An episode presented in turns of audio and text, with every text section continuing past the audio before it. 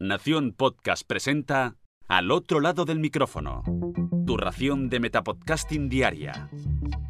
Un proyecto de Jorge Marín Nieto. Hola, somos colaboradores de Radio Libremente y te damos la bienvenida al otro lado del micrófono.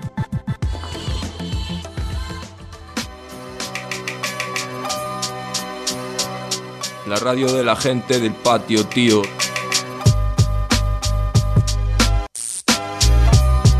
Escuchando libremente.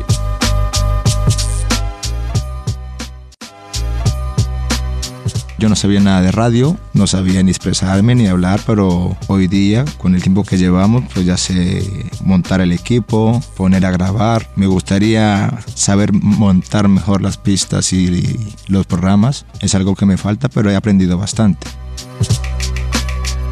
Yo pienso que, la radio este año ha sido algo guay aquí dentro de la prisión, por lo menos ya ahorita hace poco está sonando, ya hay musiquita por ahí para variar este, este encierro y, y, nada gratificante el ver que ya podemos montar las máquinas, hemos hecho varios programas y contentos, pienso que, que va por buen camino. Bueno, para comenzar a saber de dónde surge este proyecto, pues Paula, nos gustaría saber cómo son los comienzos de Radio Libremente. El proyecto de radio forma parte de un plan mayor, que es el Plan de Animación Sociocultural, en la prisión de Monterroso, en Lugo, que lo desarrolla la asociación en la que, en la que yo trabajo, que es la Asociación Alianza Ultreya, en colaboración eh, con la Universidad de Santiago. Y bueno, allí se implementan pues, diferentes proyectos de intervención socioeducativa y entre ellos pues, surge la necesidad de, de hacer radio de implementar pues, un proyecto de radio con los internos. Bueno, yo querría comentar que me parece súper importante también dar voz a las personas presas porque creo que es un colectivo social que muchas veces directamente no se le tiene en cuenta,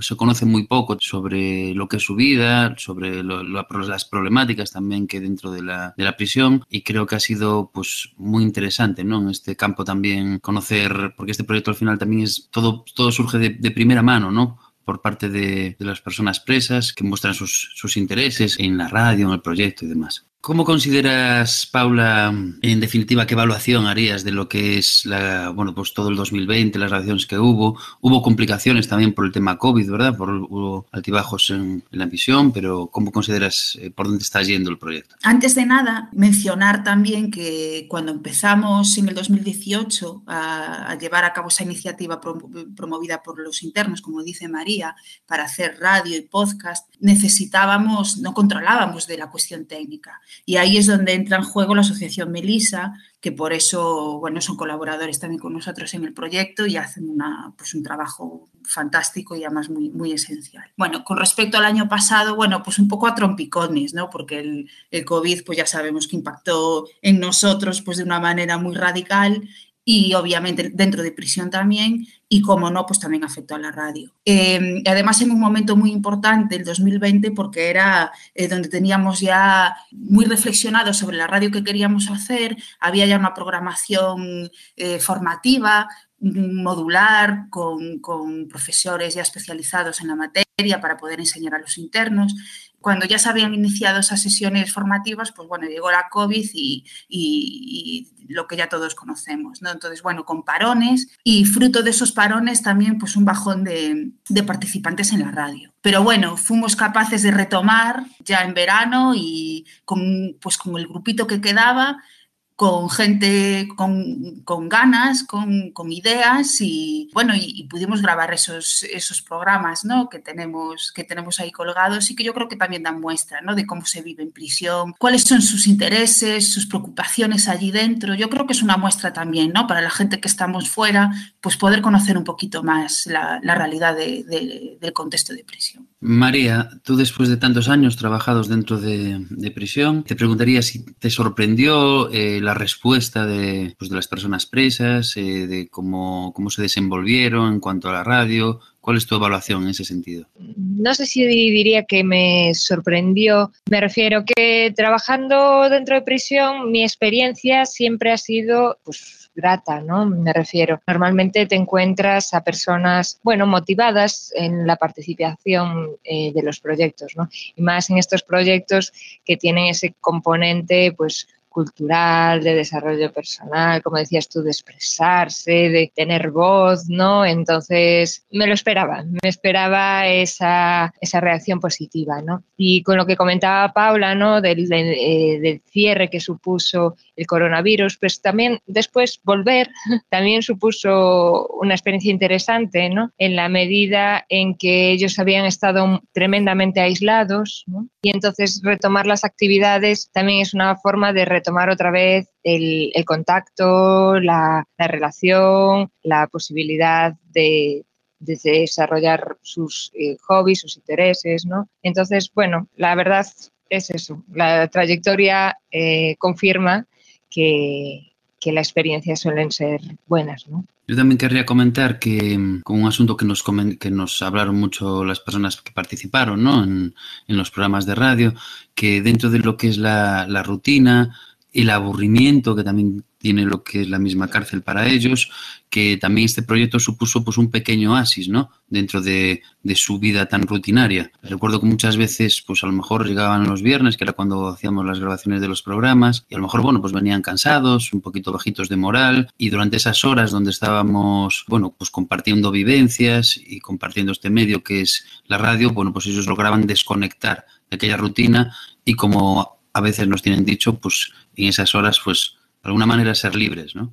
Sí, yo también lo creo. Es que la radio, al fin y al cabo, pues yo creo que también ofrece esa, esa, forma de, expresarse ¿no? libremente, bueno, aunque tengamos ese, estemos dentro de ese contexto penitenciario, ¿no? Pero eh, como dices tú, yo, yo creo que es un, es un oasis, porque al final, bueno, pues se crea un clima que no es el habitual dentro de, dentro de la prisión y luego que, bueno, somos humanos y nos gusta relacionarnos con, con, gente.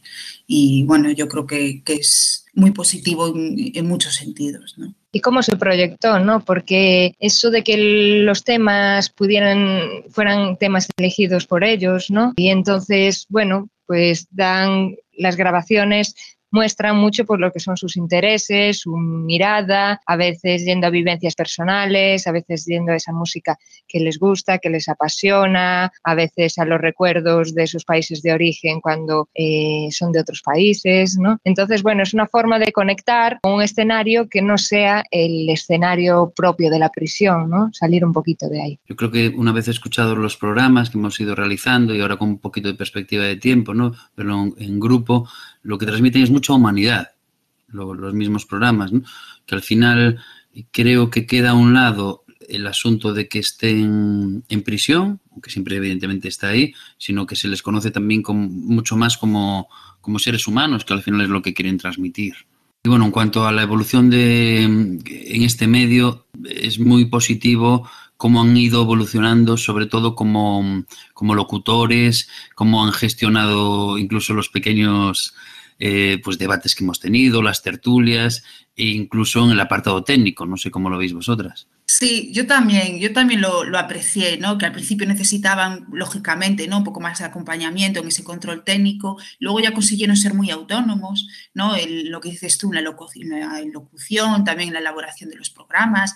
Les estaba empezando a gustar edi a, a, editar. ¿Te acuerdas, Miguel, que, que, ese apartado de edición les estaba gustando? Porque yo creo que todo lo que genera autonomía, ¿no? Pues, pues es positivo. Es positivo porque también es un aprendizaje, ¿no? Uh -huh. Para ellos. Sí, luego están los límites de la propia prisión, ¿no? Al fin y al cabo, esto sí es una radio comunitaria, pero mucho más limitado de lo que puede ser una radio fuera, ¿no? Hablábamos de autonomía, bueno, pues en una prisión la autonomía la garantizamos solo en el espacio de la actividad, pero luego no hay una autonomía que les permita, por ejemplo, acceder a ese espacio cuando quieran para grabar sus programas, ¿no? Tiene que ser siempre algo acompañado porque no pueden tener acceso a ese material.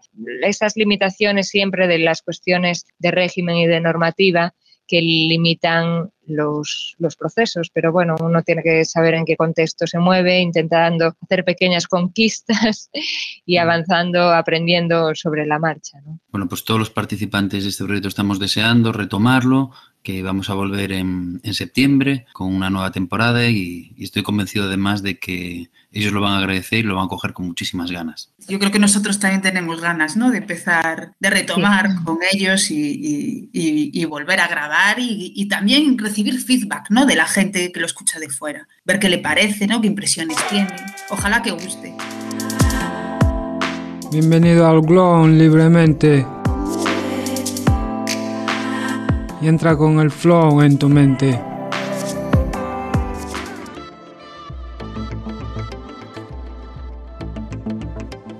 Y ahora nos despedimos y regresamos a ese sitio donde estáis vosotros ahora mismo, al otro lado del micrófono.